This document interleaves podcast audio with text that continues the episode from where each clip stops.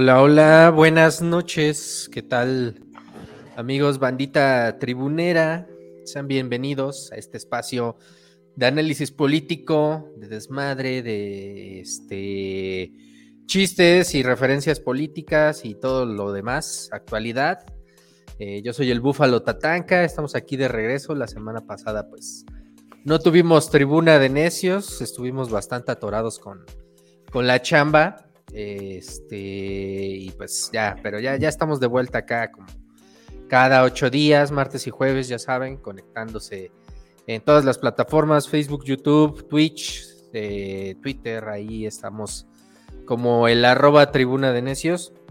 Y pues nada, aquí dándole la bienvenida a todos los que se conectan, todos los que nos escuchan y nos ven sobre todo los que nos escuchan en Spotify, también les mandamos saludos. Y a los que nos ven en vivo en todas las otras plataformas. Hoy estaremos platicando de varios temas. En Colombia eh, se dio eh, el, el, cambio, la transición hacia la izquierda. Latinoamérica se está tornando hacia la izquierda. Y Vargas Llosa estuvo llorando mucho porque pues a pesar de sus augurios, pues resultó que el ganador de las elecciones fue Gustavo Petro y por primera vez eh, van a tener una afrocolombiana como vicepresidenta, Francia Márquez, cuya historia está bastante bonita, bastante interesante porque fue madre soltera de los, desde los 16 años, siempre luchó por las clases obreras trabajadoras, por los derechos de, de los este, afrodescendientes y también contra el racismo. Eh, pues va a ser la primera vicepresidenta de color en Colombia y pues eh, Gustavo Petro también allá dirigiendo la izquierda colombiana, eh, el vuelco de Latinoamérica hacia esa parte. También estaremos platicando de García Luna, que por ahí también le sacaron unos audios que pues ya lo podrían comprometer a volverse un testigo de esos que colaboran con el gobierno de Estados Unidos y en una de esas hasta se va por por cabezas este, grandes como las que le gustan al ciudadano y pues también estaremos hablando de, de, los presidenciables que pues ya se destaparon descaradamente, ya, ya, ya venían destapándose desde hace varios meses, pero pues el domingo ya ahora sí este, salieron descaradamente, ya vimos también a Claudia Sheinbaum con su guitarrita tocando, este, prometiendo que va a traer a Manu Chao próximamente y y varias cosas ahí que tenemos en, la agenda de este Tribuna de Necios. ¿Cómo estás, Ciudadano Cake? Bienvenido. Ya te oí, Tatanka, ¿eh? Te oí.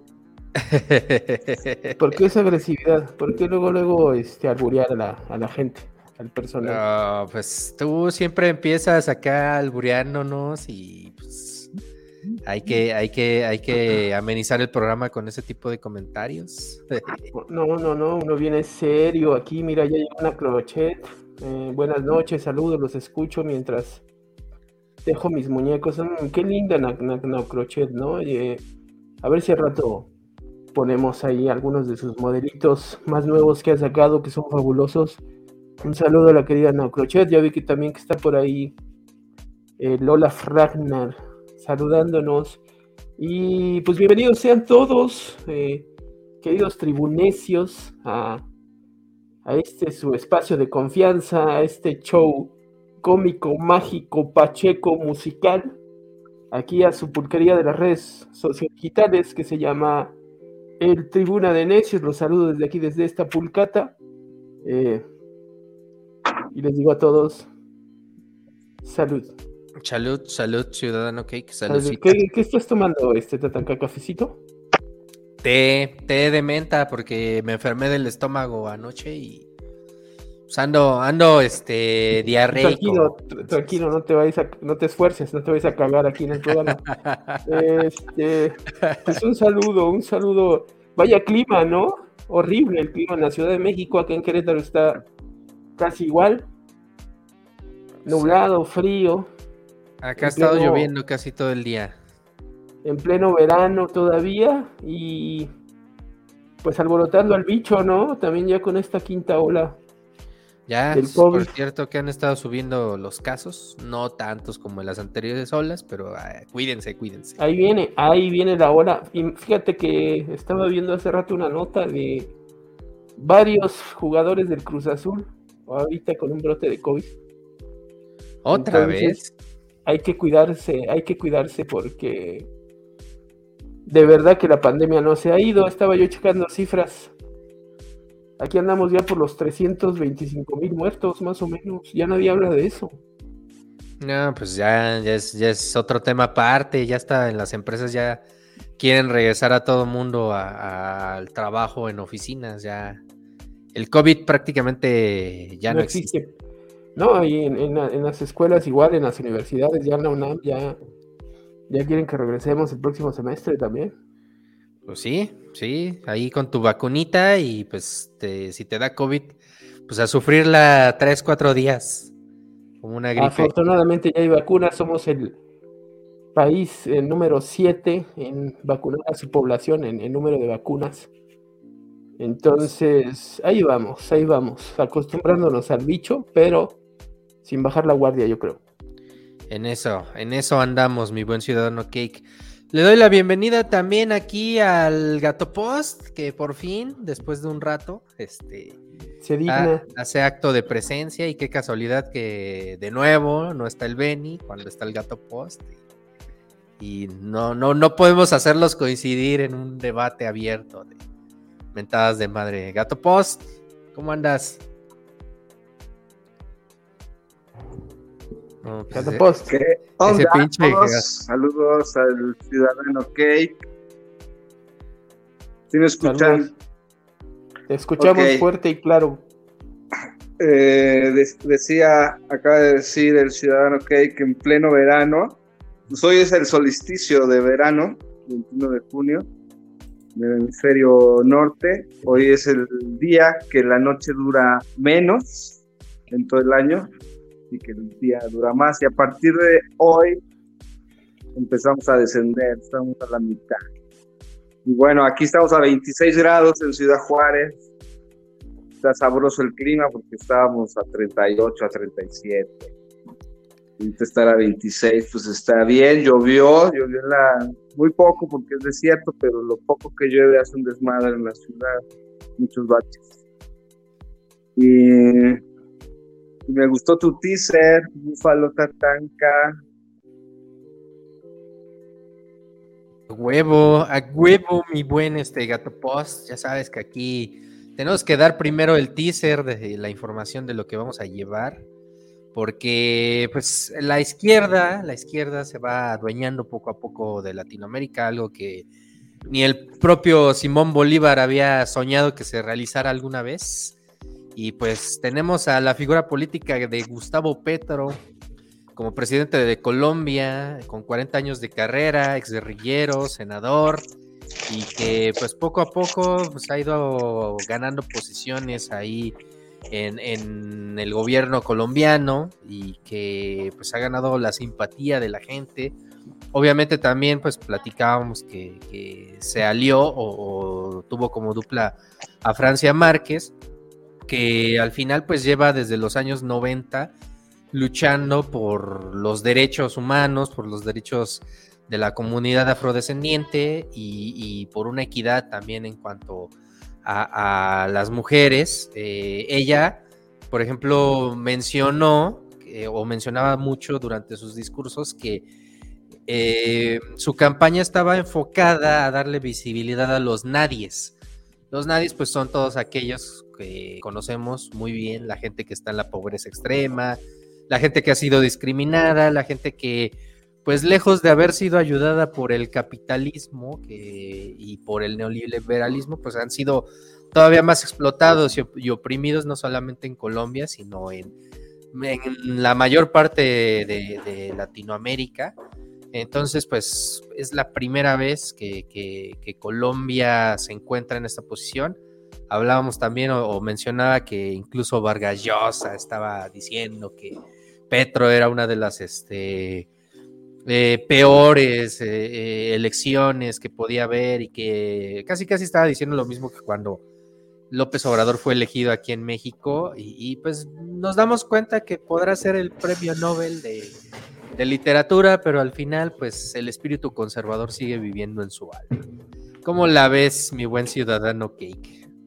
Por ahí escuché una frase que se le atribuía, creo que a Borges, donde según decía el poeta que a Vargas Llosa no hay que escucharlo, solo hay que leerlo, porque dice puras pendejadas.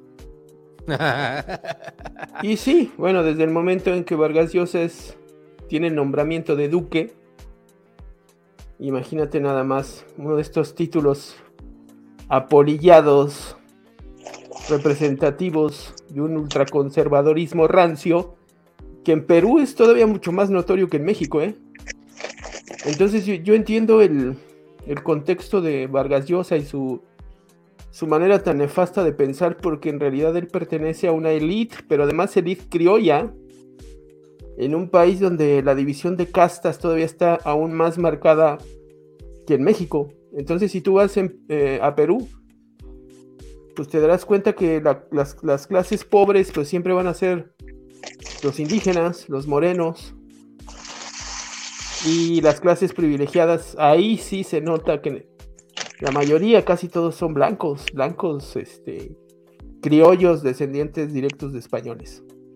Y a esta casta pertenece Vargas Llosa, que como ya es bonita tradición, pues se la pasa salando a candidato tras candidato de la, de la derecha, ¿no?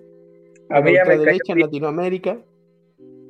Ya saló a Yanin Añez allá en, Bolivia eh, y a otros más que han perdido elecciones en esta especie de revolución, de revolución de izquierda que está teniendo Latinoamérica en estos momentos. Y el caso de Colombia es muy significativo porque yo, yo ya les había platicado aquí en algunas ocasiones que es un país en el que siempre ha gobernado la derecha. Y esto es alta, o sea, imagínate, desde su independencia, Colombia, durante dos siglos ha gobernado la derecha. Y esto es muy notorio en la degradación que han tenido los derechos humanos, la repartición de la riqueza en aquel país que tiene muchos menos habitantes de, que México, por ejemplo, y tiene casi la misma cantidad de pobres, tiene alrededor de 40 millones de pobres en Colombia. Además de que, como lo hemos visto el año pasado con Iván Duque, un uribista recalcitrante, se, pues se recrudecieron estas violaciones a los derechos humanos, donde estuvimos viendo escenas en, en noticieros, en los menos por supuesto, y en redes sociodigitales sobre cómo el gobierno de Iván Duque abiertamente atacaba a la población civil, con la policía, incluso aventándoles misiles a todos aquellos que ejercían la, protesta ciudadana. Entonces, Colombia es un país que, para entenderlo yo creo que hay, que hay que haber leído a García Márquez, ¿no? Y libros como Cien años de soledad, donde se, se platica claramente esta historia de, de dominación, pero también de represión por parte de las clases caciquiles, comandadas por los gringos que están metidísimos allá.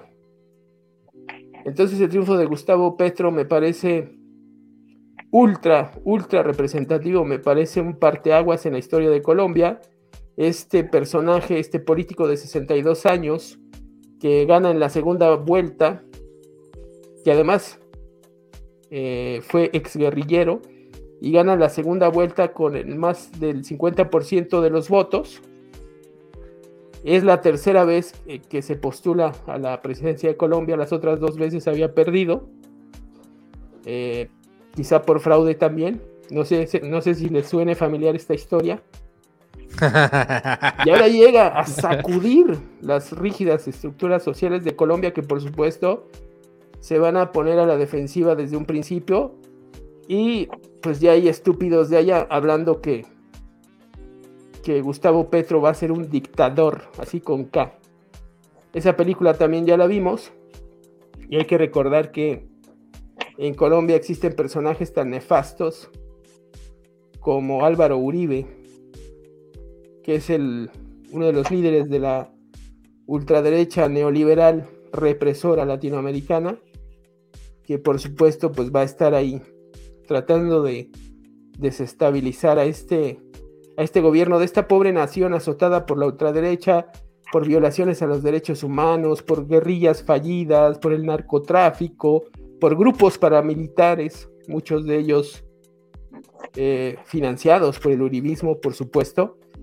Y vaya, yo que he estado en algunos eventos de instituciones colombianas, alguna vez me invitaron de una ONG para hablar allá sobre pues, cuestiones como la discriminación, los discursos de odio.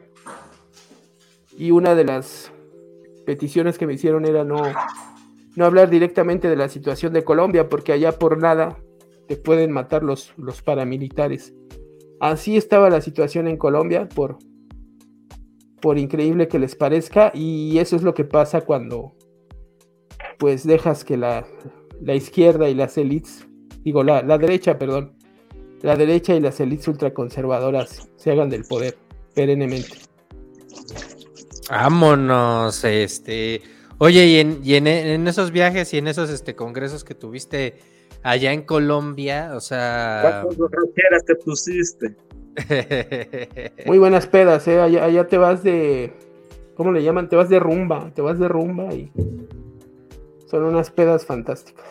Allá en Colombia. Los colombianos son son adorables, es un pueblo muy, muy parecido a los mexicanos. Y gente muy, muy amistosa, ¿no? Muy, muy entrañable los, colombianos, sin duda. Oye, ¿cómo percibías ¿eh? este ambiente? Este, ¿Cómo percibías el ambiente político cuando estuviste en, Colombia? Este, sí había visos de, que la izquierda pudiera llegar, eh, eh, o yo lo veía muy difícil, yo lo veía muy difícil. Yo, yo, yo veía a Colombia como un país muy, no solamente dominado, alienado por la derecha, un país muy conservador, muy católico, pero vamos, o sea, la gente al final se cansa de tantos abusos y yo creo que el colmo ya fue todo lo que sucedió con Iván Duque el el año pasado y estas matazones, desapariciones de, ciudadanos colombianos. Eh, otras de las historias que siempre he escuchado en Colombia es que, pues allá de repente la policía te puede matar por nada, ¿no? Pero la gente se cansó de esto y hay que decirlo, las votaciones en Colombia han sido históricas, han sido las que más participación han tenido, la gente se cansó y hay imágenes, ¿no? Que circularon en, redes sociales principalmente de filas y filas de colombianos saliendo a votar para cambiar su historia, para confrontarla, para darle una vuelta a, este cisma que, tenían ellos muy marcados, lo que hicimos los mexicanos finalmente en, en 2018 y de 2018 para acá lo hemos venido refrendando elección tras elección. La gente se cansa de tanta pinche mamada sin duda. De tanta pinche tranza como... De tanta, pues no, no solo las tranzas, la, represión, las matanzas, las violaciones a los derechos humanos. Entonces, de verdad a mí me parece por eso importantísimo lo que sucedió allá en Colombia el, domingo pasado y pues no me queda más que felicitar a todos los, a todos los parceritos allá de, de Colombia. ¿Cómo así? Muy bien, muy bien, pues esas son las palabras del ciudadano Cake. ¿Tú qué onda, mi buen este Gato Post? Este, ¿cómo, ¿Cómo viste esta transición hacia la izquierda en Colombia, necesaria, urgente para el país y que también pues vemos como poco a poco pues Latinoamérica está dándole una oportunidad a, otras formas políticas que no necesariamente tengan que ver con, con, la, con la derecha o con la tradicional derecha que está tan pegada al gobierno de Estados Unidos. Miau. Órale, pinche gato este, post. Miau. Cosas que decir. Aquí estoy, aquí estoy. ¿Me escuchan? Sí, te escuchamos, pero medio lejos. A ver. ¿Te escuchas eh, Lo primero que tengo que. No, ahí estoy bien. Ahí estoy bien ya. Ahí estás bien. Estar cortado. Bueno, eh, por principio, yo, eh, sí es, es histórico, súper histórico, no solo para Colombia, sino que con esto, toda Latinoamérica en algún momento de su historia ha sido de izquierda. Salvo por ahí a lo mejor hay algún capítulo que se me escape en Panamá. Pero Colombia era el gran país junto con México después de mucho tiempo que se resistía. Yo me acuerdo que a principios de los años 2000, eh, cuando con Lula, cuando con Bachelet, cuando con este el regreso de la izquierda en Argentina, con Kirchner, pero el esposo fallecido, Néstor, eh, toda Latinoamérica se pintaba de izquierda y en 2006 le hacen el fraude al PG y México se resistió eh, por la corrupción y de forma sistemática. Algo que también era eh, casi que igual o idéntico, que tenemos, eh, nos mirábamos en el espejo con Colombia, incluso con Colombia, como lo acaba de decir Ciudadana Kate, pues se veía muy lejos hace no tanto. Pero yo quiero resaltar aquí el corazón chairo del gato Post, pero a mi impresión, lo que pasó en Chile con Boric, lo que pasa ahora con Colombia y algunos otros más, incluso lo que se viene en Brasil con Lula en octubre, es una ola que inició en 2018 con el peje. Pero bueno, a veces ustedes saben que al gato Post le, le gana eh, este, lo chairo. Entonces, este, pero sí hay que verlo por allí, una nueva ola, una nueva ola con personajes conocidos como el Peje, con personajes conocidos como Lula. Eh, en Bolivia se recupera después del asalto al poder de, esta señora que está en la cárcel, acaban de mencionar su nombre, que juró bajo una Biblia al fiel estilo gringo. Este, pues bueno, Janine Añez. Janine Añez. Añez. Eh, pues esta ola empieza, o esta ola contemporánea empieza con el peje, y mucho tiene que ver eh, lo que pasó en Chile, lo que pasó ahora en Colombia, que es histórico y que tiene muchas similitudes con lo que pasó en México. O sea, Uribe es un tipo Calderón, un tipo Felipe Calderón aliado con el narcotráfico, de la médula es defensor del, sistema neoliberal en el mundo. Entonces, como si estuvieses describiendo a Calderón, pues así Uribe. Entonces, eh, pues enhorabuena para todos los colombianos y colombianas, amigos y amigas que tenemos. Tengo un amigo que se casó con una colombiana, saludos al Checo de los Miaus. Y pues él más o menos también nos ponía al tanto y como bien aquí lo comentamos en Tribuna de Necios, en algún capítulo lo tocamos sobre lo que pasaba en Colombia y que ningún noticiero nacional ni de análisis ni de nada le daba eh, cobertura, ¿no? Y era de forma cínica, ni reforma el país televisa Azteca, lo que me digan. Pero bueno, eso fue hace un año. Un año después gana Petro, eh, y a mí se me hace, también esto ya vamos a futurear, que podría ser también el inicio, si en octubre gana Lula, que todas las encuestas hablan sobre eso, que América Latina, así casi al 100%, salvo Paraguay, ahora mismo también Uruguay, están por la derecha. Guatemala. Podrían estar y hacer un, hasta inventarse una moneda, el amero, el peso, no sé, eh, una nueva era, una nueva era. Pero, suena muy utópico. Eso, suena muy utópico, incluso, o sea, este, ya se había hablado antes, incluso pues, el, Andrés Manuel López Obrador lo llegó a mencionar cuando hubo un tiempo en el cual se puso medio bravo con, con el gobierno de Estados Unidos y que dijo que era momento de unificar América Latina bajo el sueño de Simón Bolívar y buscar la manera de, generar una moneda y, una unidad parecida a la Unión Europea, pero pues nada más se quedó como en el discurso, porque al final todavía no, no ha habido como una sinergia entre, entre estas naciones de izquierda. Además, pues en ese sentido, pues también tendrían que estar inmiscuidas, por ejemplo, Brasil, que es una de las, eh, de las este, seis potencias de Latinoamérica a, nivel económico y que pues en este momento tendrían que esperarse hasta que llegue Lula, ¿no? Y ver si, si se viene Lula con todo, ¿eh? Viene Lula con todo, ¿eh? Entonces, pues este, no, no duraría que, que Brasil también retome el rumbo, el giro a la izquierda nuevamente.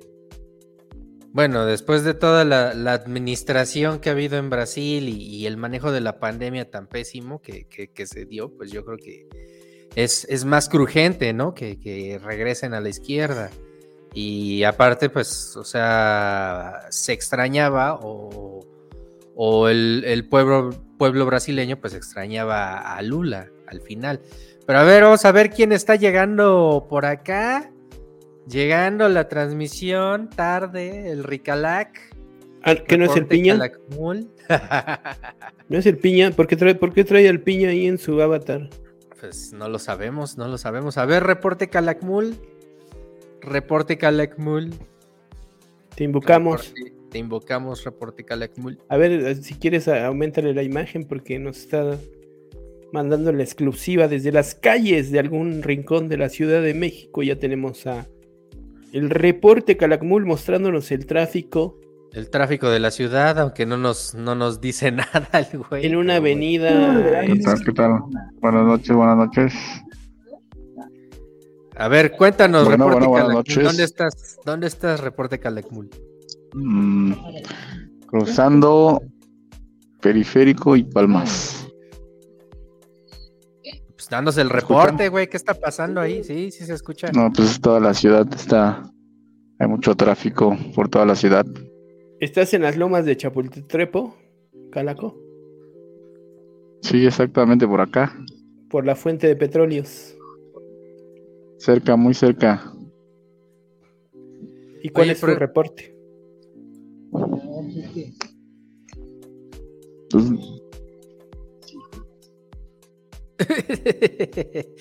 Oye, el, calaco parece como si lo trajeran secuestrado ahí, ¿no? O sea, como, como si estuviera ahí, este. Viniera en el auto y, viniera encajuelado y no, no, no, no pudiera este, solicitar ayuda. a ese calaquito. A ver, a ver si ahorita regresamos con él. Porque perdimos el contacto. Esperemos que, que no esté secuestrado ni nada por el estilo. Mientras, pues vámonos acá a los comentarios, dice Monse Monkiki. Lo que influyó a la elección de Petro fue lo que sucedió hace tres años aproximadamente de la alza de impuestos y a consecuencia de las protestas hubo muchas muertes, exactamente. Exactamente, era lo que les platicaba, ¿no? Eh, después de una brutal alza de impuestos a la población, a los más pobres, eh, viene una brutal represión por parte del gobierno de Colombia, de Iván Duque, y comentaba el, gato sobre esta ola, yo diría segunda, segunda, tercera ola de gobiernos de izquierda en Latinoamérica. Eh, ya han habido otras con Lula, con eh, incluso países como Chile, ¿no? Con la propia Dilma González en Brasil, con, con los Kirchner en Argentina. Eh, yo creo que más, que nada esto se debe a, pues a que los pueblos latinoamericanos ya estamos cansados, cansados de los abusos de los gobiernos neoliberales, ¿no? De estos abusos eh, del neoliberalismo. Y esto ya es un saldo, ¿no? Ya es una factura que, que esta zona del mundo le estamos pasando, que que el sur del mundo le estamos pasando a, a los países del centro, del norte, porque ya estamos cansados, ya estamos hartos de este modelo económico que no nos ha traído ningún beneficio y que solamente ha radicalizado cuestiones como el extractivismo, pero también la corrupción y la, represión en cada uno de los países que son cómplices del saqueo neoliberal. Es lo que está sucediendo actualmente. Lo malo es que, y esto lo dice la ciencia política después de estas oleadas de izquierda pueden venir nuevamente oleadas de derecha, ¿no? Gobiernos como el de Jair Bolsonaro, que hasta el día de hoy desgobierna Brasil. Y entonces, este, pues es un vaivén muy raro, pero por el momento yo creo que sí hay que disfrutar y, además aprovechar, ¿no? Que, que, en estos momentos está predominando el progresismo en pues gran parte de Latinoamérica y no sería descabellado tampoco lo que decía el gato de pues quizá eh, desarrollar un, modelo de crecimiento común como un bloque, ¿no? Que haga cierto contrapeso a, los Estados Unidos en la zona. Una pequeña Unión Europea, ¿no? Pero al estilo latinoamericano. Es un sueño, es muy utópico, pero estaría muy bien que se consolidara. Pues eh, esperemos a, ver qué pasa en los próximos meses. Y pues mientras se van encendiendo también las alarmas de inflación alta en Estados Unidos, una posible recesión económica, porque pues también recordemos que en Estados Unidos eh, la mayoría de la población no está queriendo tomar estos empleos que, que son de salarios digamos, bajos o regulares, que sí los toman los, los, este, los, inmigrantes. Y aún así, pues la economía de Estados Unidos como que está mostrando señales ahí de, de una posible recesión, entonces igual y en una de esas también eh, se enciendan las alarmas de aquel lado. Pero pues mientras, a ver qué pasa, esperemos que le vaya bien a Colombia con el nuevo gobierno con Petro al frente de, la nación y pues que se demuestre que, pues también la izquierda tiene, tiene buenos visos, buenas intenciones, pero también sabe gobernar y sabe hacer la chamba que, que pues los neoliberales no han podido realizar de forma óptima o que más bien pues terminamos peor, ¿no? Cada, cada, sexenio, cada, cada periodo de gobierno con, con neoliberales al frente de los países. Y bueno, pues vámonos con otro tema, el tema que eh, ponía en la mesa el gato post sobre Genaro García Luna, que pues cada vez le van, lo van arrinconando más, le van cerrando más como sus opciones, porque pues ya poco a poco se va descubriendo que pues el capo de capos, el jefe de jefes de los cárteles y pues de toda esta violencia que imperó durante el sexenio de Felipe Calderón, pues era Genaro García Luna, que hasta pues eh, tenía indicios, o al menos se le acusa de, ayudar al cártel de Sinaloa, pero además de eso, eh, pues quiso manipular desde la prisión a personajes que eran testigos en su contra.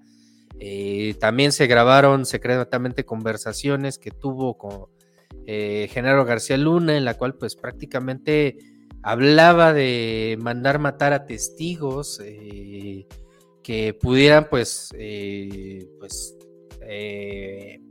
echarlo abajo, ¿no? O, hundirlo más de lo que ya está hundido Genaro García Luna y pues esto apunta, o al menos hace rato el Gato Post decía que pues apunta que Genaro García está tan atorado por, por el FBI, tan atorado por el gobierno de Estados Unidos y, todas estas acusaciones que pues en una de esas terminaría dando su brazo a torcer y, se convertiría en un testigo protegido. Podría ser, ese es uno de los escenarios. Ahora, eh, eh, pues este es un testigo clave, por supuesto, porque al final pues era la mano que, estaba a cargo de la seguridad pública eh, y el que encabezó esta llamada guerra contra el narcotráfico que desde, desde, desde aquel sexenio de Felipe Calderón pues venimos padeciendo. ¿Cómo la ves, mi buen gato post? ¿Ahí sigues o qué pex? Gato post. Ese, pinche gato post nada más viene a, poner temas y, luego se duerme. Aquí estoy, aquí estoy, nada más que no me dejan no me dejaban. Oye, gato, ahí se escuchan tus hijos, ya pones antes, antes de pasar a ese tema, o más bien, haciendo un paréntesis que tocaste algo interesante, es el tema económico y la inflación, y que eso obviamente también influye en, las votaciones, que es algo medular. y tendríamos que, no ahorita o al final del programa, darle un espacio a este fenómeno entre la inflación, el gato no, no, el gato no escuchó de qué, que, de qué le estás preguntando. no puso atención el gato. A ver, gato post. Pero platícanos, ¿qué pedo con Genaro García Luna? Ah, bueno, ya, solo queda un paréntesis lo de lo otro, la economía. Bueno, a mí me sorprende que no sea noticia nacional y que no lo retomen muchos medios. El hecho de que el FBI, la Fiscalía de, del Distrito 54 allá en Nueva York, Corte 54, este, le esté diciendo, le esté fincando, le hayan encontrado unos audios ahora que estaba preso, o sea, de cuando lo detuvieron en noviembre de 2020, en su, dentro de lo que él habló en sus comunicaciones que tenía derecho, eh, mandó a matar periodistas y testigos que pudieran hablar en su contra, en este caso de narcotráfico en Estados Unidos. Entonces, la fiscalía se lo hace conocer al juez lo que tiene, el juez se lo hace conocer a la defensa y la defensa de Genaro García Luna no tiene con qué eh, revertir esa, esa información y esa, y esa em, prueba casi irrefutable de lo que es y ha sido siempre García Luna. Entonces se abre un panorama y, entiendo por qué los grandes medios y los comentaristas que el Beni lee todos los días eh, no hablan de eso, porque eso es un claro, están abriendo la puerta para que vayan por Felipe Calderón, porque le están ofreciendo a Genaro García Luna a pasar a ser testigo protegido por la información que puede dar. Y no solo, en este caso, pues un sapo más grande, en esa época en México solo hay uno, solo hay uno, Felipe Calderón, pero no solo él, sino otros buenos políticos o nombres rimbombantes estadounidenses. Entonces, bueno, eso se me hace muy extraño. Bueno, ya, ya conozco, pero que nadie esté hablando sobre eso.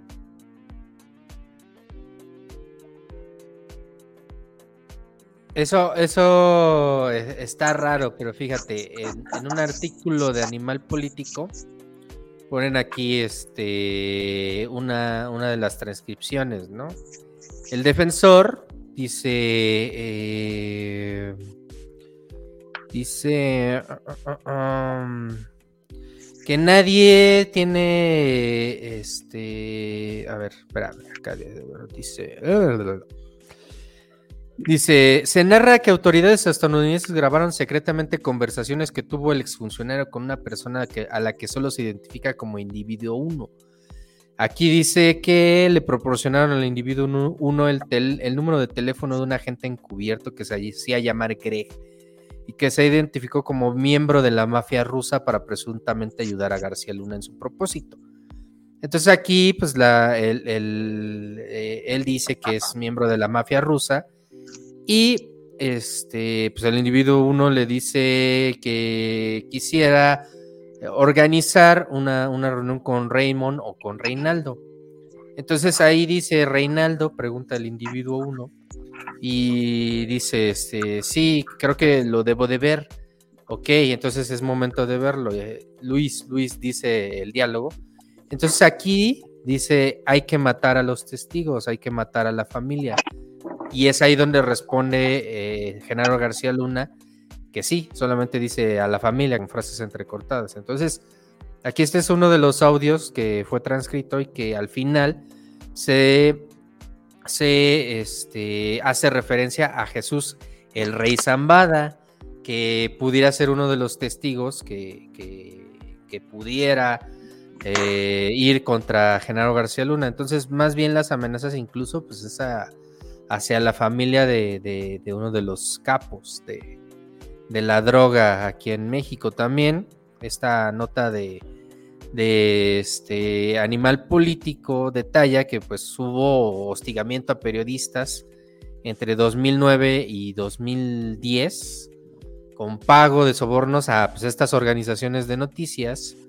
Y ahí pues podemos ir entretejiendo el hilo, eh, viendo que quizá en una de esas pues también, o sea, todavía este flujo de dinero, flujo de sobornos hacia medios de comunicación o hacia periodistas que, que, pudieran ventilar más este caso, pues pudiera seguir corriendo, ¿no? ¿Por, por qué de repente e, estos temas no se tocan a nivel nacional o no los están tocando medios como Letrinus o, medios que supuestamente están abogando por la libertad de expresión, abogando por, desenmascarar eh, eh, a los entes políticos corruptos, pues por ahí puede ir el hilo.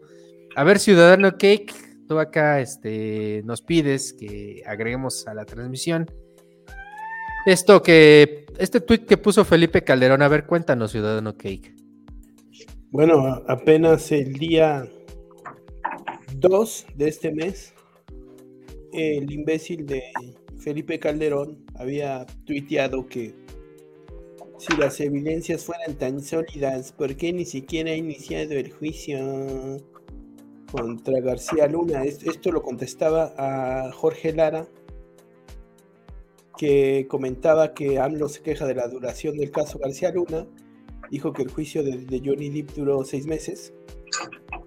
Y bueno, retomando esto, eh, pues Calderón aseguraba a principios de este mes que no había evidencias tan sólidas para enjuiciar a García Luna y bueno, esto es lo que en el argot de las redes sociodigitales con esta información que sacó el gobierno de los Estados Unidos, que a los gringos no les va a ver la cara.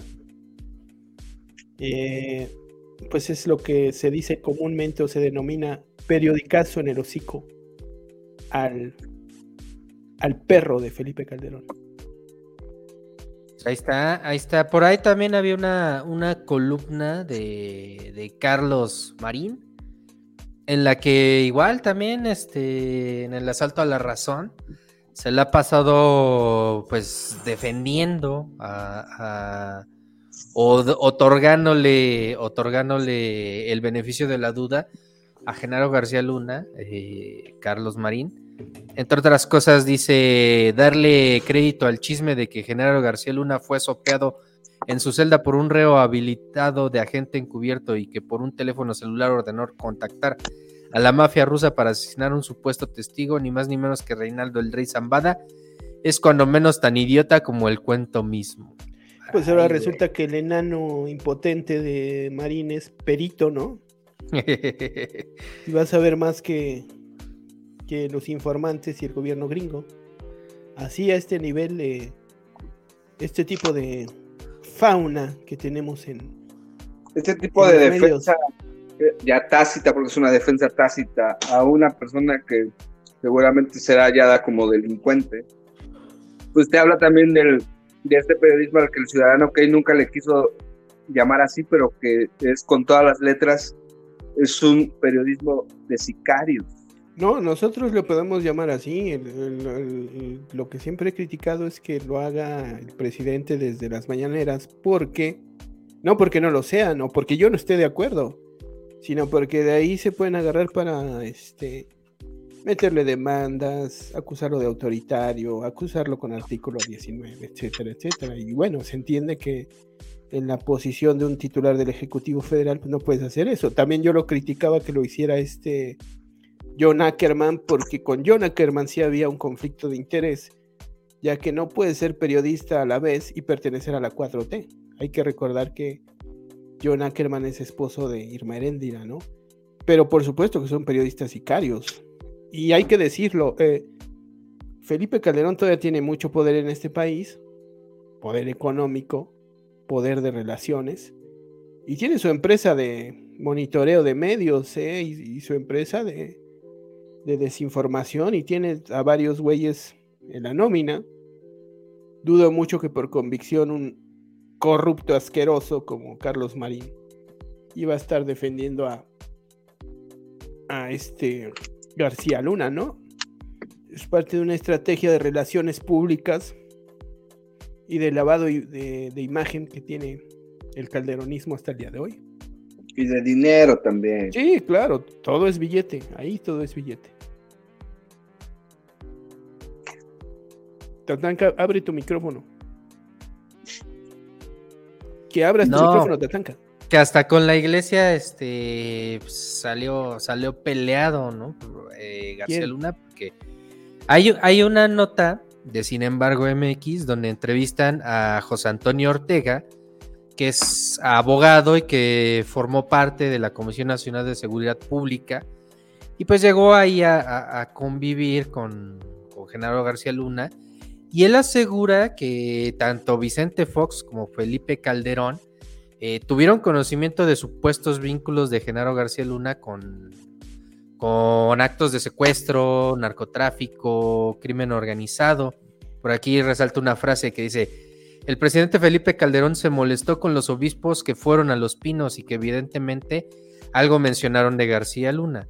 Yo cuando hablé con Carlos Aguilar le pregunté qué pasó con la información de García Luna y me dijo, ya se la dijimos al presidente pero se molestó. Eso fue todo lo que me dijo, se lo estaba diciendo el presidente del episcopado. Todavía no era cardenal, pero era el arzobispo presidente de la conferencia del episcopado mexicano. Ellos sí tienen credibilidad, reveló el abogado en entrevista con Álvaro Delgado en los periodistas. O sea, García Luna hasta, hasta este, hasta seguramente se metió ahí a, a extorsionar a, a la parte de- eclesiástica mexicana. No, Está sea, hundido. Está hundido. Era, era un mega delincuente. Un delincuentazo. Y vamos. Sería absurdo creer que Felipe Calderón no sabía nada de esto. Por supuesto, era su cómplice. Y ahí sí, eh, quizá, es muy difícil porque es muy complejo, pero quizá podrían apuntar estas investigaciones al propio fecal. no, es que yo cuando yo leí el tweet que pusiste hace dos semanas, hace no sé cuántos días, y yo cuando lo leo, dijo, yo dije, es porque está pronto a salir algo con este güey, a pronto. Yo más o menos le he seguido la pista, todavía cuando empezó todo eso, mí me tocó estar en, en una redacción, y pues lo he tenido como muy a la mano, tengo hasta como estos recordatorios sobre ese caso. Entonces, para mí es claramente de que si García Luna quiere cooperar es porque van a ir por alguien mayor, incluso hasta la, la- la ley de Estados Unidos que te permite ser un testigo o un este, colaborador, ¿cómo se llama esto? Eh, te, te lo permite hacer siempre y cuando tú, tú des Testigo protegido. eh, eh, testigo protegido, tú des información todavía más valiosa de lo que es hallarte a ti culpable. ¿Y qué más valioso puede ser? O en el, digamos que en, el argot, pues, ¿qué, paz ¿qué pez más gordo que García Luna durante el calderonato? Solo hay uno. ¿O quién más? Pero esto dependerá también de los intereses de los gringos, que tendrían unas bajo la manga que en cierto momento podría beneficiar al gobierno de López Obrador. Y también ahí tengo mis reservas en pensar que, los, que el gobierno de los Estados Unidos quiera beneficiar al gobierno de López Obrador. Entonces también hay que tomar en cuenta el contexto, ¿no? Sobre todo ahora que AMLO se ha elegido como líder de Latinoamérica, ¿no? y de la crítica y de la protesta, ¿no? Y de convocar a, a no ir a los eventos de los Estados Unidos, los que no están invitando a otras naciones como Venezuela o Cuba. Entonces, yo tengo mis reservas, ¿no? No es tan fácil, es complejo, es, es algo muy complejo, ¿no? Pero, este, pues evidentemente García Luna está embarrado de popó hasta el cuello y, es, esa, esa mierda, esa cagada, eh, perdón por mi francés, pues claro que llega hasta Felipe Calderón. Lo mancha, lo salpica. Tatanka, abre tu micrófono. Lo mancha y lo salpica, aunque, aunque quiera negarlo y aunque se ande blanqueando, tomándose fotos con Checo Pérez y, al- y aventándose a la, a la alberca. de- Ya bien pedo, después de cuatro bacardís con tamarindo. Así es, pues ahí está el tema. El tema de Genaro García Luna, pues lo, lo estaremos siguiendo, dándole ahí, este, pues revisando las notas, sobre todo, pues las notas de los medios que, pues no sean los tradicionales, no sean los que tienen una línea muy clara. Y, pues les estaremos contando más sobre, sobre lo que pase con, con Genaro García Luna, obviamente sobre Felipe Calderón también. Y pues pasémonos a otro tema, pasémonos al, al tema de los presidenciables que pues, eh, anduvieron muy activos en, en, este fin de semana, sobre todo por ahí tuvimos este, muy activa a la, jefa de gobierno, Claudia Sheinbaum, que, que pues resultó que, anda por ahí. Les voy a este, mostrar, aprovechando el pequeño departamento donde vivo aquí con mi pareja. Este es el departamento modesto. Aquí rento desde hace, pues creo que 5 o 6 años. Ay, resalta lo de modesto, ¿eh? Super Les voy a mostrar cómo es el balconcito. Esta es la pequeña unidad en donde vivo. Así se ve.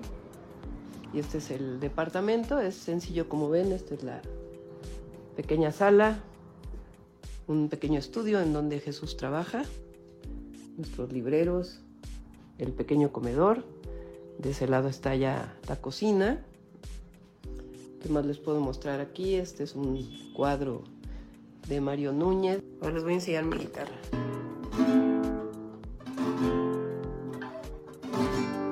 Que cante, que cante.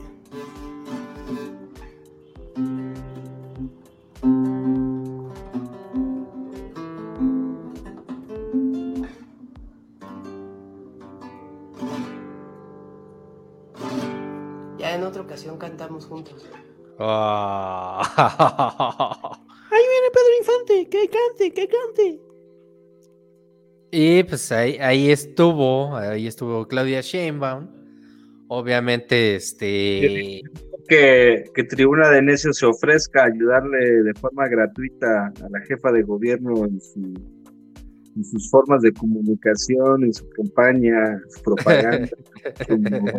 24, oye, no, la verdad que la ayuden tantito. Sí, como, que la dejaron solita con el celular, pero pues de ahí se desprendieron memes, memazos como este. Al final llamó la este, atención, ¿no? Luis, Luis Valle este, propuso que por cada cinco FAPs iba a poner a Claudia Sheinbaum en distintas situaciones, entonces pues tenemos a Claudia Sheinbaum este. ¿Sabes cómo se llama este tipo de usuarios? El metro, del transporte público. ¿Cómo? ¿Cómo? Se les llama Photoshop trolling.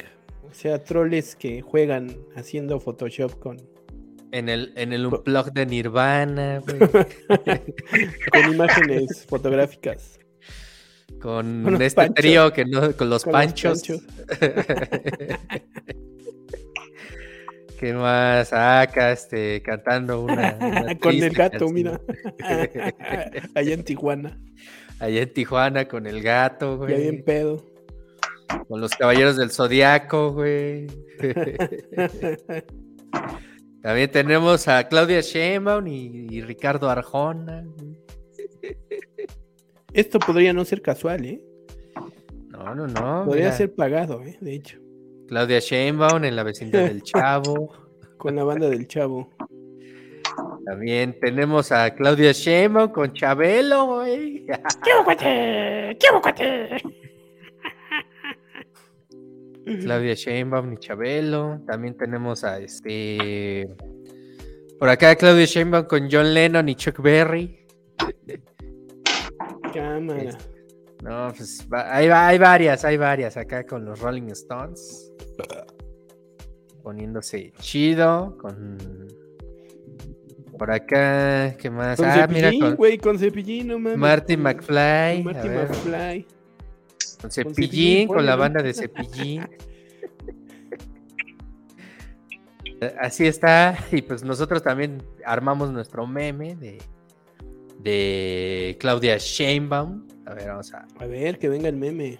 El meme, porque pues también nosotros de repente le entramos a, al trolling, al trolling político, y pues también tenemos a Claudia Sheinbaum cantando maracas junto con Y haciendo, haciendo karaoke el Karaoke. carnal Marcelo. el carnal Marcelo cantando maracas. Bueno, pero no hemos hablado del carnal Marcelo. Pues por- es la por otra esta- ficha. Es la otra ficha. Esta era la introducción, esta era la introducción este, de los presidenciables. A ver, ¿cómo estuvo la onda del, del carnal Marcelo, mi buen este, gato post? Pues el domingo, en una, en una plataforma, en un evento político como tal, dijo, pues empiezan a, a vitorear presidente, presidente o algo así.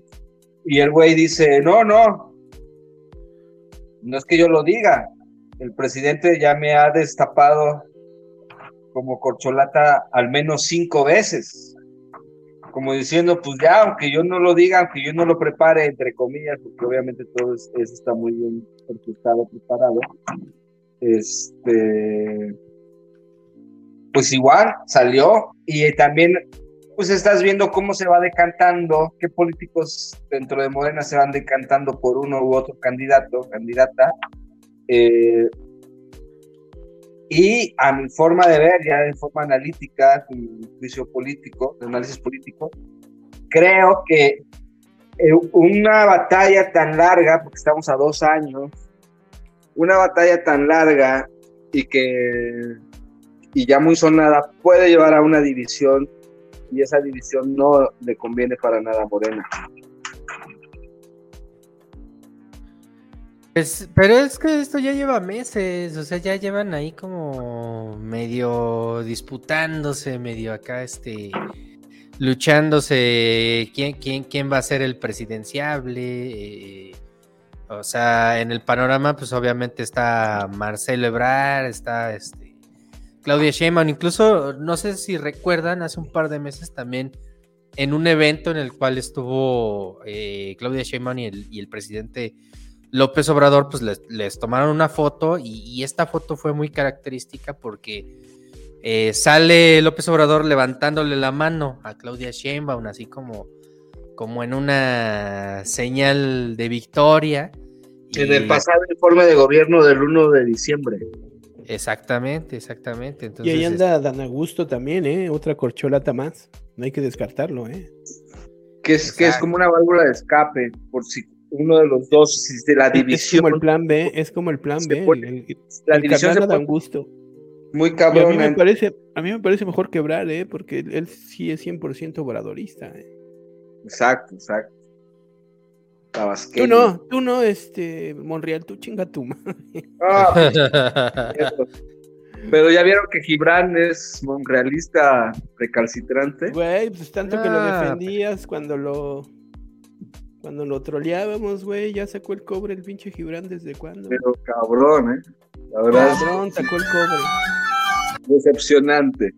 El Majin Buu de la política, Gibran Ramírez, que tanto defendía el gato. Que, que también se ha ido desinflando, ¿no? El güey. No, Bueno. lo mismo, lo mismo. No, eso de que Gibran se ha venido desinflando, no creo, está igual de gordo y de cachetón. Pero qué rápido sacó el cobre, ¿no?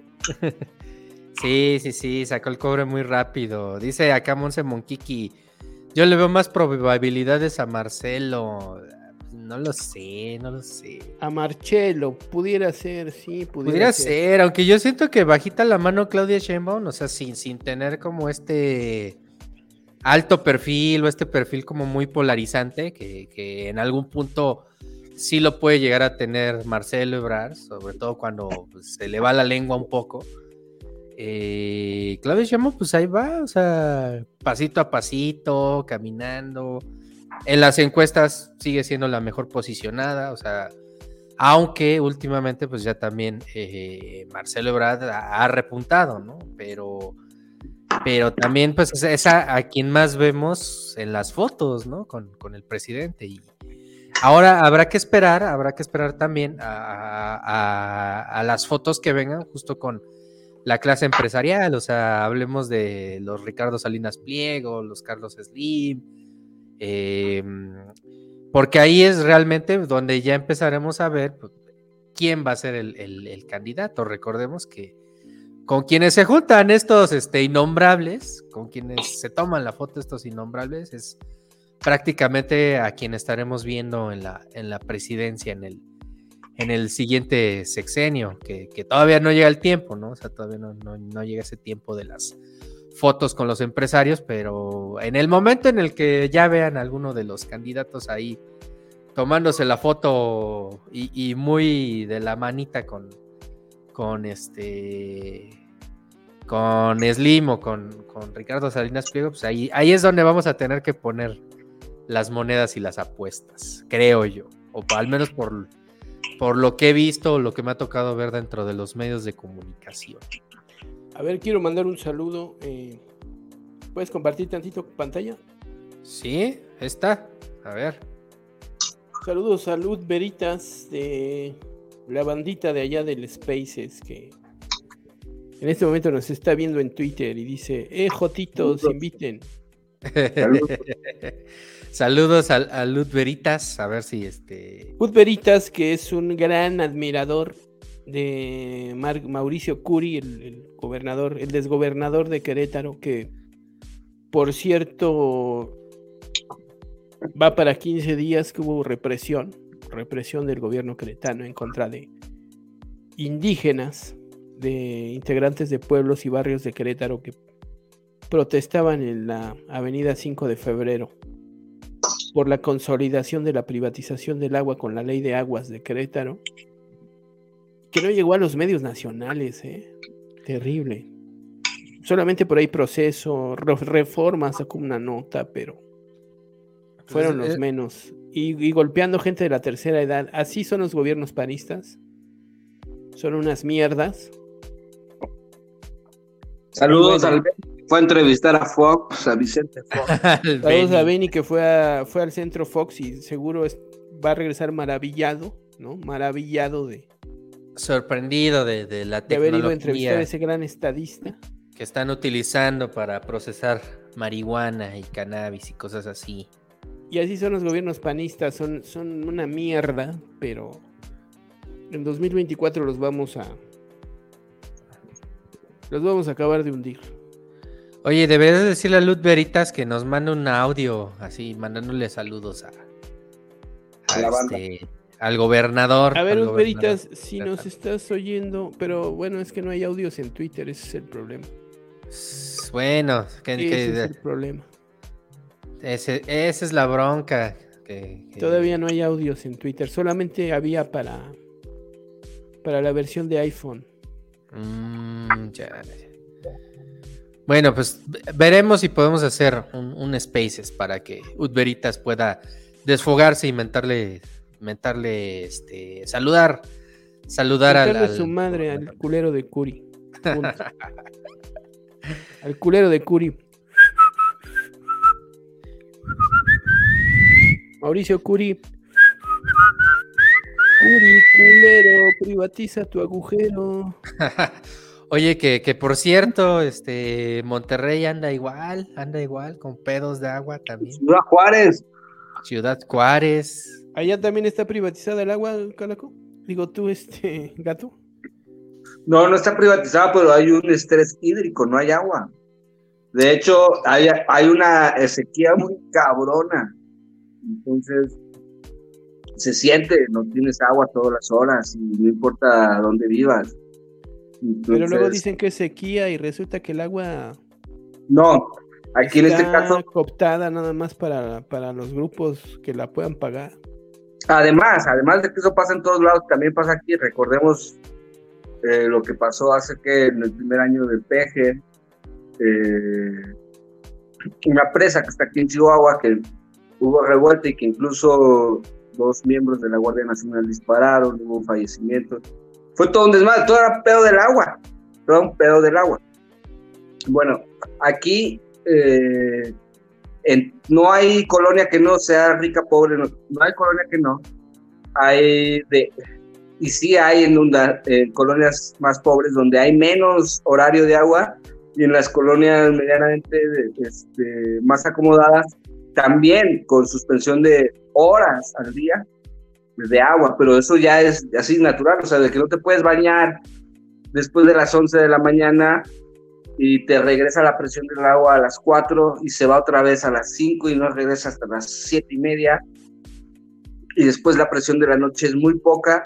Y después a las 6 y media en punto de la mañana empieza la presión normal y tienes como unas 3 horas para aprovecharla. Se ve eh, eh, de forma muy fácil la forma en cómo racionalizan el agua aquí. Y ya preguntando, eh, aquí hay una escasez de agua por el tema de que ya se han acabado los, los mantos freáticos y casi no llueve, es un desierto.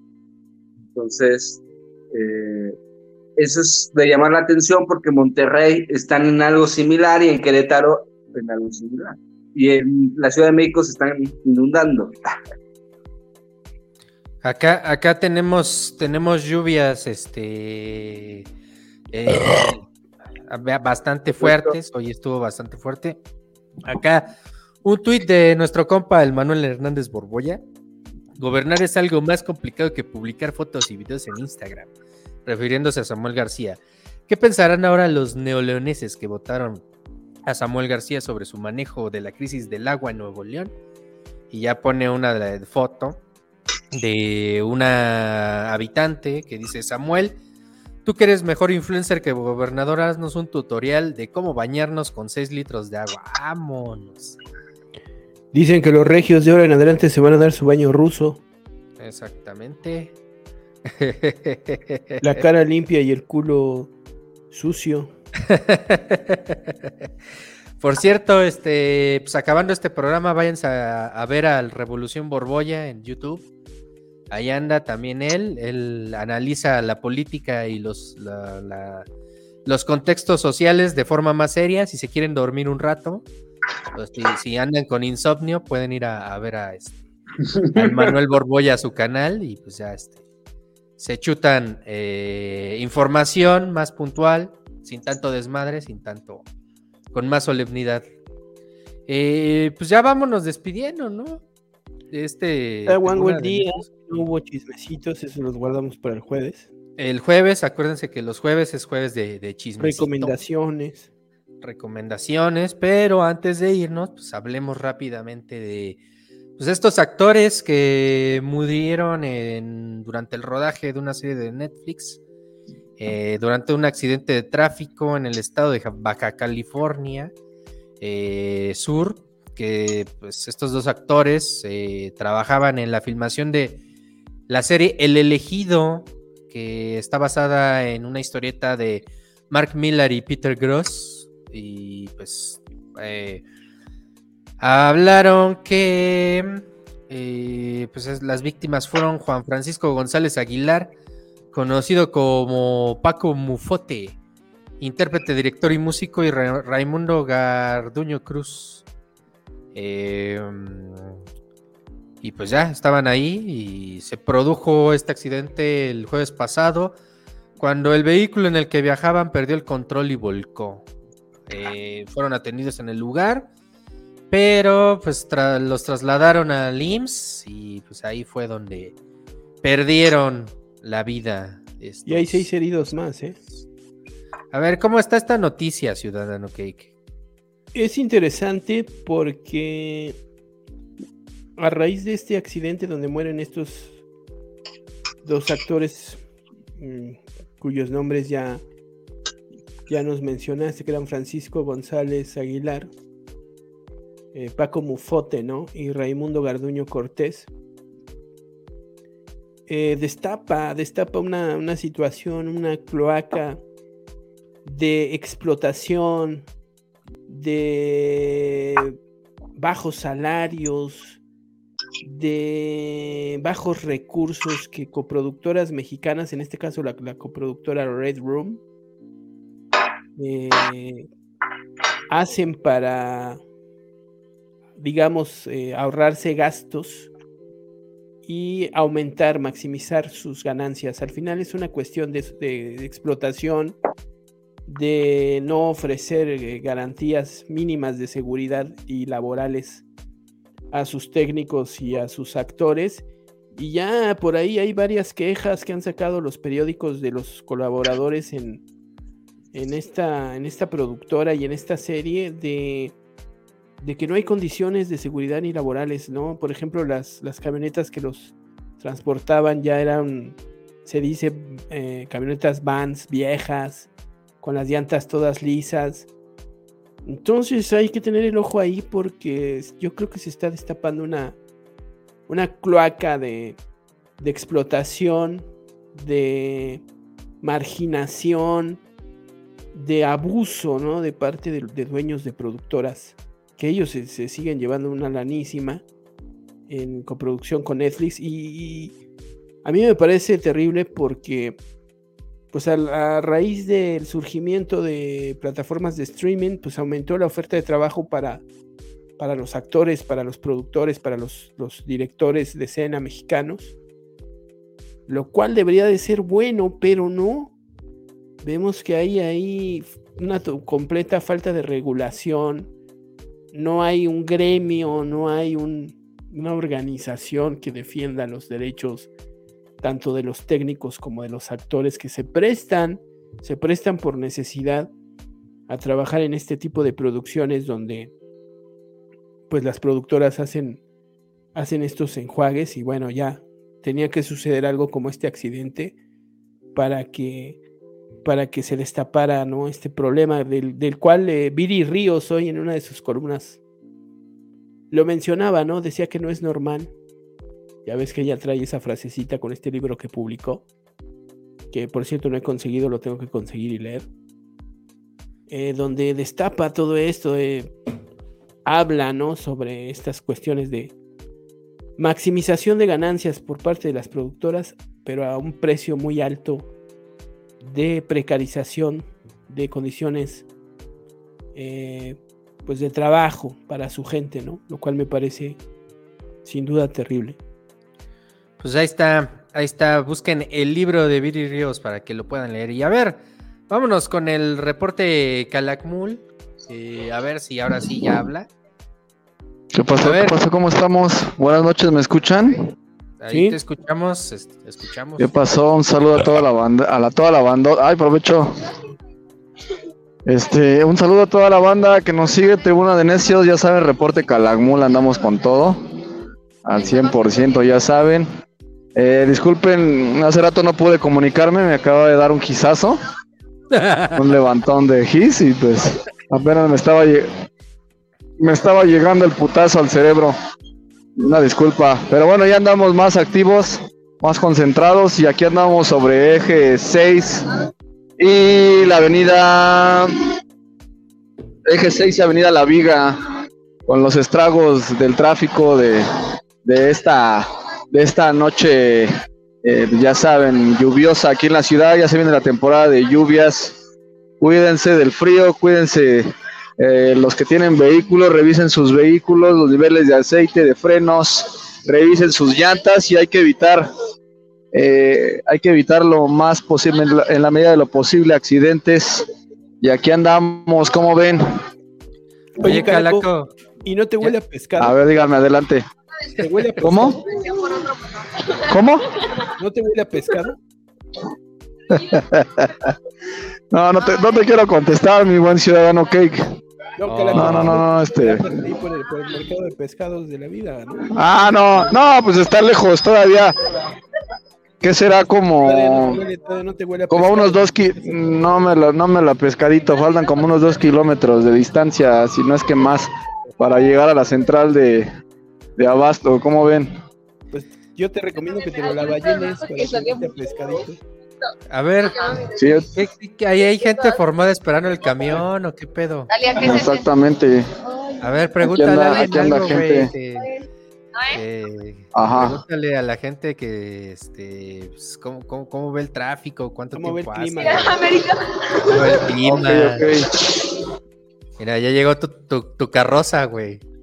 Ya, güey, ya se me va el camión, cabrón. bueno, espera al otro, cabrón. No, previamente no quiero. Este, previamente no, no he hablado con ellos. Voy a ver, me voy a acercar a uno a ver si quiere comentar algo respecto eh, a esta noche fría en la Ciudad de México. Ok, deja, deja voltear la cámara, espérenme porque ahorita no tengo floor manager y este y andamos aquí haciéndole, ya saben, a todo. Dame un segundo. Ok, dame un segundo. Hola, buenas noches. Hola, buenas noches. Estamos para Tribuna de Necios. Es un programa. Y se le cortó el calaco. Ya, ya, ya que había logrado quitarse la pena y entrevistar a alguien. Se le acaba el saldo. Se le, Se le acaba el, el saldo al pobre Calaquito.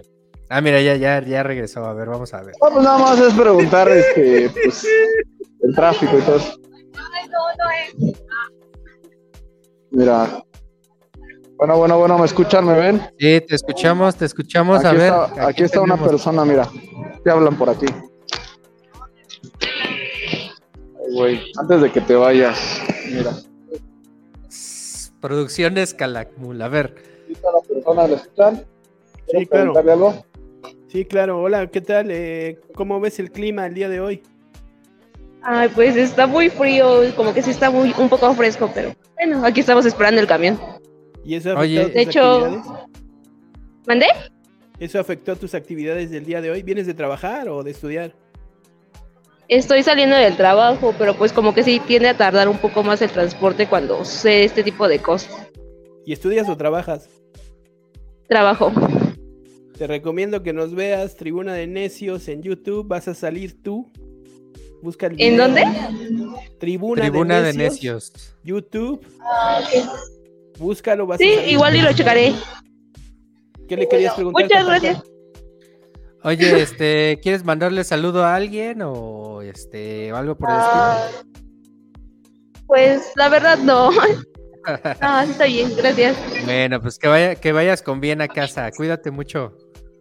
Gracias, igualmente. Saludos. Vale. Bye. Saludos. ¿No dijiste tu nombre? ¿Cómo te llamas? ¿Cómo te llamas? Ah, mi nombre es Dalia. Dalia. Dalia. Muy Saludos, bien. Dalia. Saludos, Dalia. Bye. Cuídate. Bueno, ya escucharon, ya escucharon. Ajá. Está- estaba más preocupada porque no se le fuera el camión, güey. que- No, güey, es que te voy a platicar aquí la situación, ya es un poquito tarde y el trayecto, el trayecto hacia donde va el camión, pues es hacia Santa Marta, güey, o sea, ya después de, este, de que llegan estos camiones, ya hacen lapsos más largos de, de- de tiempo en lo que, bueno, pasan o transitan por aquí, porque pues ayer las colonias son muy fresonas, güey, entonces ya no, ya no hay mucho tránsito y todos andamos sobre, sobre, eh, pes- ahora sí sobre pescar un, un camión, ¿cómo ves? Bueno, pues péscate el más grande que, que encuentres. Y, ¿Qué pasó, mi hermano? bueno, pues mi, mi querido Calakmul, muchas gracias. Hoy te rifaste muy bien con, con tus 20 varos de saldo por el reporte. Sí, güey, a ver si ya, ya cae más este, utilidades eh, a la empresa o, en su defecto de viáticos, cabrón. Órale, va, ¿No? va, va, pues Oye, ve con cuidado a otro, tu casa, Calaco. No, es que está aquí adelante, por favor. Igual ustedes este, se lo lavan. Ya andamos, ya saben, los 365 días al pendiente. Mañana les, vamos, les voy a tener este un reporte muy interesante. Ojalá lo podamos Ajá. pasar para la próxima sesión. Vamos a una capacitación contra Brigada de Incendio a Hidalgo y ahí les vamos a tener algunas cosas. Tu reportaje, Calaco. Sí, mañana, mañana. Es muy importante también darle, pues, tocar ese tipo de temas que a todos nos benefician. En caso de un accidente, de un incendio, de una evacuación.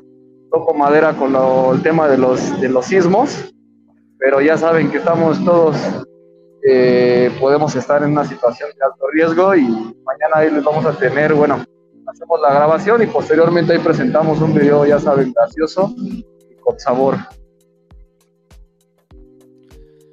Un video, un video al estilo Calakmul, como, como todos sus reportes, que son, que son bastante buenos y bastante divertidos. Y utilitarios, esta vez va a ser utilitario. Bueno, pues te agradezco, reporte Calakmul, qué bueno que te pudiste conectar. Esperemos que llegues con bien a casa. Cualquier cosa nos la reportas. Eh, pues también quiero agradecerle aquí a la bandita que estuvo conectada, a, este, a Monse Monkiki, al Olaf Ragnar, al... eh, eh, ¿Cómo se llama? Veritas. Veritas. Ed Veritas. A Ana Crochet también, que ahí estuvo este, armando sus, sus, este, sus buenos diseños. Y al, al, Gato Post, que ya se nos fue, ya se perdió la señal. Y pues a ti también, Ciudadano Cake. ¿Algo más que quieras agregar antes de despedirnos? Nada, nada que agregar, güey. Que tengan un buen, pues, una buena semana, todavía una buena mitad de semana. Mañana llegamos al ombligo de la semana, que es el miércoles. Cuídense, estamos en época de lluvias, de fríos, de cambios intempestivos de clima. Pero además, pues se nos viene la quinta ola del COVID, lo recalco. Cuídense, la pandemia no se ha ido. Eh, espero que todos estén vacunados, que no le hayan hecho caso a, a gente nociva antivacunas como Lili Telles, como la doctora Leo Ryan, que solamente estuvieron desinformando criminalmente a la gente durante la pandemia, desestimando las vacunas eh, según su procedencia. Y bueno, está científicamente eh, comprobado que vacunas como, como la de Sinovac, las, las, chinas, las, las, cubanas, todas sirven, ¿eh? Todas sirven. Por ahí, pues estaba el proyecto de la vacuna patria mexicana, ya estaba en sus fases más, más este, terminales, ya para, para salir a la luz. Entonces, este, bandita, cuídense, espero que todos estén vacunados, sigan usando el cubrebocas, eh, el metro, los camiones, todas las conglomeraciones en espacios cerrados son altos focos de infección, entonces no hay que bajar el, la guardia ante la pandemia y si tienes síntomas, pues ve a hacerte la prueba del COVID para no andar diseminando el bicho. Exactamente. Por acá dice mi hermana Silvia que ya le renta al Calakmul un cuarto aquí en Estudios Manacar. Saludos a la muy lejos. Saludos a la a la Chivis. Saludos a la Chivis, gran diseñadora gráfica. Ajá. Sí es ella y si no es su, su, gemela malvada porque siempre las confundo. No, sí es ella, es la Venus hermeneuta. Síganla yo decía, ya me confundí yo, ya me confundí yo. ¿Cómo de que no? Este, pues vámonos, vámonos a este. Vámonos, que ya empezó Betty la Fea y me estoy perdiendo lo más. Lo más este, interesante que ahorita va comenzando el capítulo. Entonces. Mira, la querida Naucrochet, este. Un saludo y un abrazo. Gracias, Naucrochet. Buen descanso. Un abrazo enorme, enorme para la querida Naucrochet. Pasen a su página. A su página en Twitter, a su página en Facebook para que vean este pues los bonitos diseños, las novedades que nos tiene ella. Eh, últimamente traía el muñeco de de Checo Pérez, la querida Ana Crochet. Estoy buscando su su página. A ver, vamos a hacerle el comercial, ¿no? Rápido, Ana Crochet, ya antes de irnos. A ver, pues. Te voy a, te voy a, te, te, lo voy a compartir, este. Déjame déjame te comparto la pantalla, este, para que vean qué cosas tan maravillosas. Oiga usted, qué cosas tan, tan bonitas hace la querida, la querida Naucrochet. Por acá ya, ya te estoy compartiendo, a ver.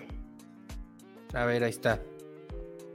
Vámonos rápidamente. Mira, aquí tiene, este, por ejemplo, sus modelos más recientes. Esta muñeca que es la Bella, la Bella de Disney. Es de lo más reciente que nos tiene Naucrochet. Vean ustedes qué maravilla. Hay que decirlo, tiene una enorme habilidad para, para recrear cualquier personaje. Y claro, los clásicos son los de. Los del peje. nuestro Cotton Head, nuestro cabecita blanca que tiene este. Este bonito modelo con, con su ganso, con su me canso ganso, que no es lo mismo que se me cansó el ganso o que jala el cuello al ganso también. O jala el cuello al ganso. No es lo mismo atrás te huele que huele a traste. o este de. Tiene, su versión beisbolera del AMLito. Por favor, búsquenla en las redes como Handmade Now Crochet. En, en su Twitter es arroba Now Crochet. Así, Now Crochet como se escucha. Acá tiene más pejes, tiene Mira, ese es un ah, mira, tiene un ajolote. Como el del billete de a 50 pesos. Mira, ahí es para llavero. Entonces, hay todo ese. un mundo de, de maravillas y de fantasía. ¿Cómo ves, Tatanka? No, pues háganle sus encargos, porque también si le mandan foto, les hace su videíto, de- más bien su muñequito. Mira qué bonitos comerciales se arman en el TikTok. Entonces también, eh, si quieren, ella puede incluso hacer un, pues una, una figura de ustedes mismos y le mandan la fotografía. Ujú, Sí, sí, sí. Y entonces es maravilloso lo que hacen, eh, pues Naucrochet. Está, mira, aquí está el muñeco de Checo Pérez. Ahora que está tan de moda. Y bueno, no hay nada, no hay nada que no. Mira, tiene hasta Mira, el, el de So. el de Saw. Entonces no hay nada que Naucrochet no pueda no pueda realizar. Este, pasen a sus páginas en Facebook. en- me imagino que en Facebook también está como Naucrochet. Mira, aquí está ella. Muy guapa, con su muñeco. No hay nada que Naucrochet no pueda, no pueda fabricar. Entonces, este. Tiene a Bumburi, mira, Enrique Bumburi. Entonces visítenla en sus redes, este. Bandita, porque realmente. Pues vale la pena, mi querido Tatanka. ¿Cómo ves? Muy bien, muy bien. Pues ya mándanos tu foto, Ciudadano Cake, para mandársela y que nos haga nuestros muñequitos del Tribuna de Necios. Le vamos a pedir ahí a Ana Crochet que este que- que no lo haga por pedido, claro que se los vamos a pagar, no, no le vamos a estar gorreando. Y este, a ver que nos haga ahí nuestros, nuestros avatars, ¿no? Si los, los de Chaborruco, que son una compañía que hace llaveros para periodistas y conductores, les hacen sus llaveros, pues también Ana Crochet nos puede hacer el de, el de nosotros, por A supuesto. huevo. Pues ya vamos a, vamos a contactarla para mandar a hacer los, los monitos del Tribuna. Pues con ese, con ese comercial nos despedimos. Recuerden seguirnos en nuestras redes sociales como arroba tribuna de necios. Facebook, YouTube, Twitch, Twitter, eh, Spotify también. Ahí nos pueden encontrar por si no, por si su jefe los regaña por estar viendo este bodrio de programa, pues lo pueden poner en audio y así nada, no- nadie se da cuenta. O, pueden aprovechar cuando se van de godines, este, come tacos cajueleros a la hora de la comida, o, su topper de comida que siempre llevan en un vaso de yogur a la hora de, la comida en, en el comedor, en ese, en esa posilga de 2x2 donde tienen un microondas. Pues ahí, si tienen oportunidad, pésquense del wifi de la compañía para, para ver este programa de forma diferida. Y pónganselo a sus compañeritos de trabajo para que. Pónganselo para- a sus compañeritos para que se eduquen, para que se, se ilustren, para que aumenten su dieta informativa y no se queden con lo que con lo que les dice López Dóriga y Loret de. Mola. de los. Vale, pues vámonos de esta tribuna. Cuídense mucho. Esto fue el Tribuna de Necios, periodismo al Chile. Periodismo sin respeto. Y pues cuídense. Se lo lavan. Se lo la ballenan porque luego les a pescadito. Cámara. Va, nos vemos el jueves. Nos Bye. escuchamos el jueves. Vámonos. Bye.